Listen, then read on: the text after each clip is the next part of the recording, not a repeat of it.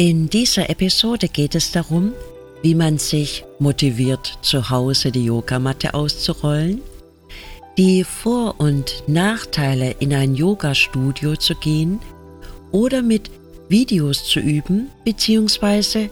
Live-Übertragungen. Namaste und herzlich willkommen. Mein Name ist Stefanie. Ich bin Yogalehrerin und Heilpraktikerin. Tauche ein in die Welt von Yoga. Yoga zu Hause üben, allein, ohne die Gruppendynamik, ohne die Kontrolle von einem Lehrer oder einer Lehrerin. Ich weiß, dass das für manche nicht so einfach ist. Da kann schon mal die Anziehungskraft der Couch ganz schön stark sein. Man findet Ausreden, schneller wie eine Maus ein Loch. Wir können uns erstmal die Pro und Kontras anschauen. Ich unterscheide die Videos, das Üben in einem Yoga-Studio und die Live-Übertragungen von Yogastunden. Bei den Videos sind die Vorteile, dass sie immer und überall verfügbar sind. Du rollst die Matte aus, wann es dir passt. Du entscheidest, wann deine Yogastunde in deinen Alltag passt. Die zeitraubenden Anfahrtswege und vielleicht sogar das Parkplatzsuchen fällt weg. Im Winter muss man nicht mehr raus in die Kälte oder abends nicht mehr im Dunkeln vor die Tür. Im Sommer könntest du sogar im freien Yoga üben. Sogar auf Geschäftsreisen oder im Urlaub brauchst du auf deine Yoga-Einheiten nicht zu verzichten. Die Nachteile bei Videos man braucht zwar nicht viel Platz für seine Yogamatte, aber vielleicht hast du zu Hause gar keine Ruhe um dich rum. Kannst du dich zu Hause wirklich zurückziehen? Oder wollen die Kinder ständig was von dir? Eventuell unterbricht auch mal der Partner. Eine Teilnehmerin gab mir als Rückmeldung, dass die Katze keine Ruhe gibt. Sie will in den Raum, und will dann natürlich auch über die Matte laufen. Hast du mal die lustigen YouTube-Videos gesehen von Yoga-Übenden mit Haustieren? Wenn nicht, gib es gerne mal in die Suche ein bei YouTube. Hunde und Katzen scheinen Yoga zu lieben. Mit Haustier wäre noch so eine Art Gemeinschaftsgefühl da. Aber tatsächlich ist es so, dass uns die Gruppendynamik fehlt. Und ganz ehrlich, da gehöre auch ich absolut mit dazu. Selbst als Lehrerin genieße ich es, in einer Gruppe mitzumachen. Mir geht es nicht darum, dass mir keine Übungen einfallen. Nein, es ist die Energie in einer Gruppe, die einfach schön ist, die Gemeinsamkeit. Wenn man längere Zeit nur mit Videos übt, schleichen sich auch gerne mal Fehler ein. Kein Yogalehrer, der dein Üben sieht und überprüft. Und so sind wir bei den Vorteilen in einem Yogastudio angekommen. Die Lehrerin hat ein Auge auf dich. Wenn eine Übung nicht verständlich war, sieht sie es und kann nochmal mit anderen Worten umschreiben, vormachen oder auch korrigieren und sogar Impulse geben. Auch Fragen können im Live-Unterricht gestellt werden. Vielleicht ist der Übungsraum auch gemütlich eingerichtet. Teilweise hat man auch Hilfsmittel wie Blöcke oder Gurte zur Hand, die man zu Hause vielleicht gar nicht hat. Die Energie und Stimmung in einem Yogaraum. Ich stelle mir gerade vor, dass in jeder Yogastunde diese tolle, positive Energie eingefangen wird, die übrigens beim Lüften nicht verloren geht. Davon bin ich fest überzeugt. Apropos, ich bin seit 1. November 2009 in dem jetzigen Studio. Also sammeln meine Teilnehmer und ich seit elf Jahren positive Energie in diesem Raum. Was ich über diesen langen Zeitraum auch beobachten konnte, es haben sich Yoga-Freundschaften gebildet. Man sieht sich einfach über lange Zeit, einmal in der Woche und irgendwann fängt man dann doch mal das Quatschen an. Einfach schön, der soziale Aspekt.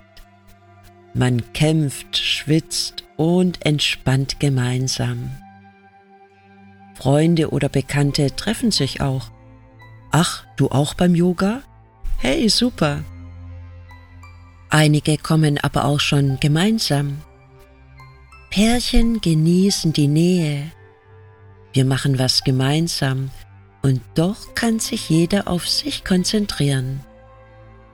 Ein regelmäßiger Termin mit der Freundin, das verbindet und man kann sich gegenseitig motivieren. Was, du hast heute keine Lust? Ach, komm schon, danach trinken wir noch einen Kaffee. Sich auch nach dem Yoga noch auszutauschen, finde ich sehr schön. Nun komme ich noch zum Hybrid. Den Begriff hört man in letzter Zeit öfter. Ich glaube mir diesen Begriff. Ich rede nicht vom Auto. Als Hybrid möchte ich die Live-Übertragungen von Yogastunden bezeichnen. Ich glaube, dieses Modell hat wohl im Frühjahr diesen Jahres seinen Durchbruch gehabt. Im März standen alle Yogalehrer vor der Wahl. Was mache ich?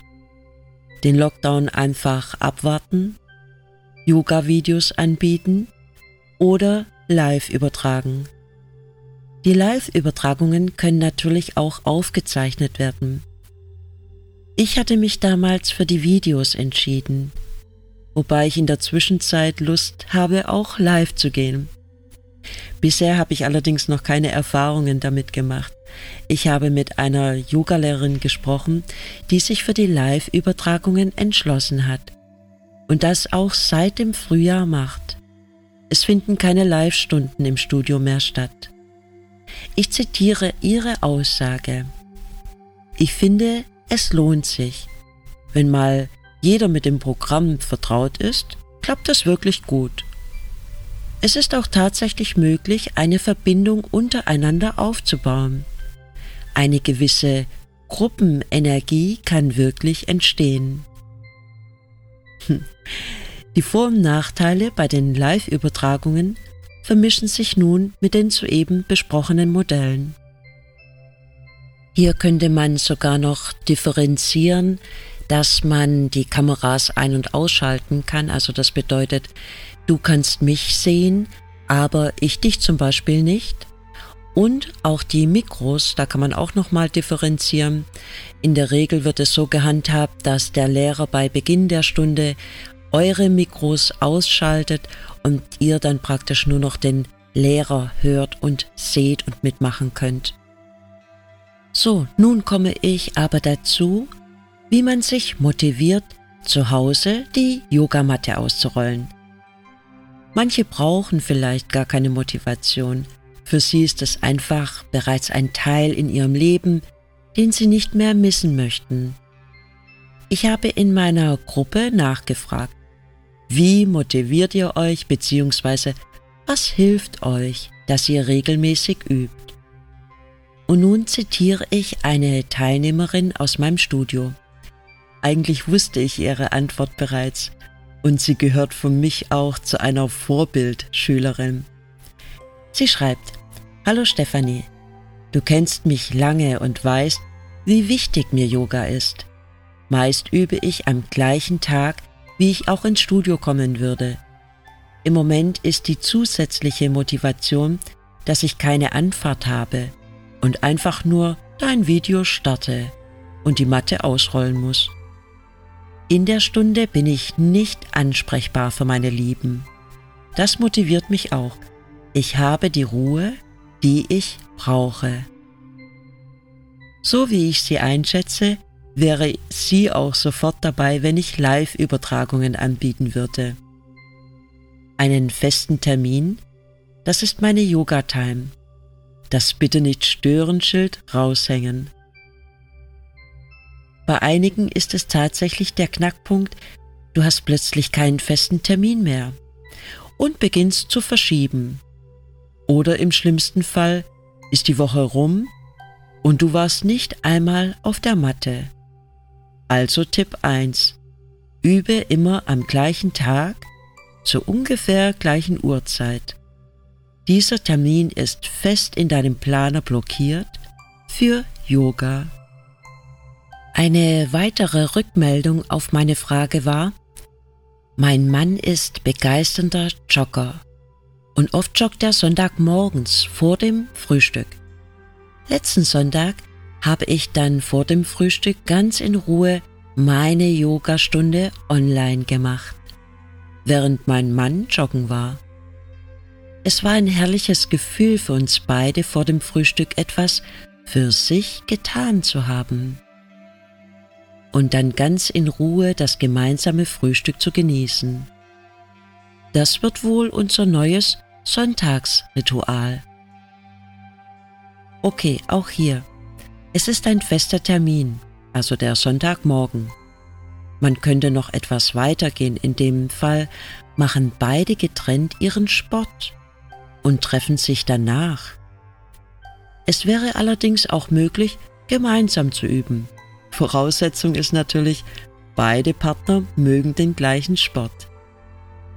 Es würde aber auch nichts dagegen sprechen, mal seine Kinder in die Yogastunde mit einzubeziehen. Diese Rückmeldung habe ich auch schon mal bekommen. Manche Kinder haben sehr viel Spaß, einfach mitzumachen. Für Kinder ist es, glaube ich, gar nicht so wichtig, ob du ein Spiel mit ihnen machst oder gemeinsam Yoga übst. Egal, Hauptsache man verbringt gemeinsame Zeit.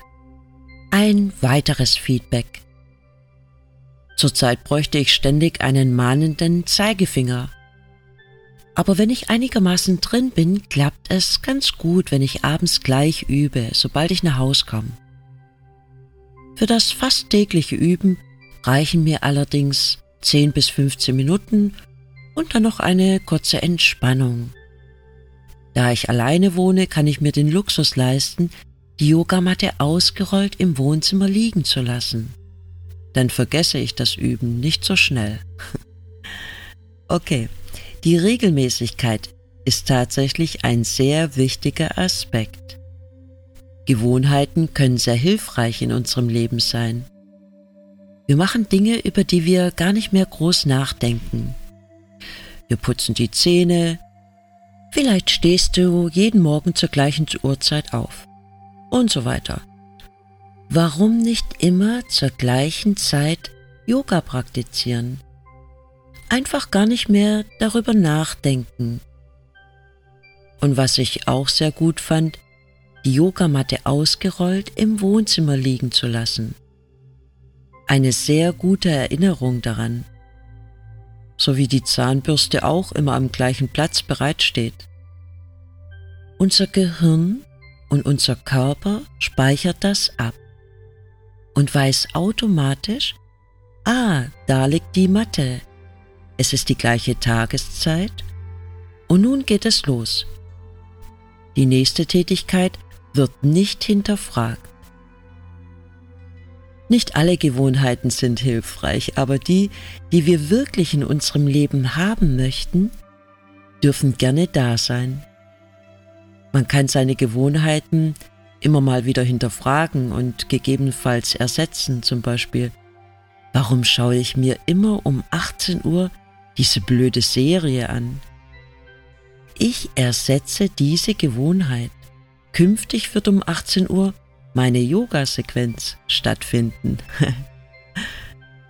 Ein letztes Feedback. Liebe Stefanie, es motiviert mich, mir vorzustellen, wie ich mich anschließend fühle. Wow, ich werde nach meiner Übungssequenz belohnt mit einem schönen Gefühl. Super, ohne Worte. Wie oft höre ich, du, ich wollte erst gar nicht zum Yoga kommen, aber jetzt nach der Stunde geht es mir wieder so viel besser. Vielleicht sind die Kopfschmerzen verschwunden. Eigentlich bin ich jetzt sogar so tiefenentspannt, dass ich gerade auf der Matte sitzen bleiben könnte und gar nicht mehr aufstehen möchte. Das Ziel von Yoga erreicht. Mein Fazit. Ich bin der Meinung, dass weder ein Video noch eine Live-Übertragung eine echte Yogastunde im Studio toppen kann. Aber es ist eine gute Alternative, wenn man die Möglichkeit nicht hat, zum Beispiel aus beruflichen Gründen man unterwegs ist. Vielleicht schichtet jemand oder man muss Überstunden machen wenn man in den Urlaub geht oder die Yogalehrerin im Urlaub ist. Unsere digitale Welt wird sich immer weiterentwickeln und ein zunehmender Bestandteil unseres Lebens werden. Sogar bei einer so alten Tradition wie Yoga. Wichtig ist, dass wir dabei bleiben, dass wir auf unserem Weg sind, wir fit bleiben, etwas für uns tun, unseren Körper, ja unser Immunsystem und unseren mentalen Bereich. Die digitale Welt kann uns schaden. Das viele Sitzen vor dem PC, die ständige Erreichbarkeit, die Verlockung, zu lange in sozialen Plattformen zu verbringen. Man kann aber auch die digitale Hilfsmittel gut einsetzen, indem, man sich einen Termin für Yoga im Outlook blockiert und ein Video oder eine Live-Übertragung einschaltet. Ein Patentrezept gibt es wohl nicht. Wir sind individuell und jeder muss seinen eigenen Trick oder seine Motivation finden, wie man dabei bleibt. Zu welcher Kategorie gehörst du? Findest du dich in einem der genannten Beispiele? Oder hast du noch einen ganz anderen Weg gefunden? Das wäre sehr spannend für mich zu erfahren. Wie ist deine Erfahrung und Meinung zum Thema Yoga-Videos, Live-Übertragungen oder im Yoga-Studio üben? Ich würde mich wirklich sehr über eine Rückmeldung freuen. Ich bedanke mich für deine Aufmerksamkeit und wünsche dir ganz viel Disziplin. Namaste, deine Stefanie von Tauche ein in die Welt von Yoga.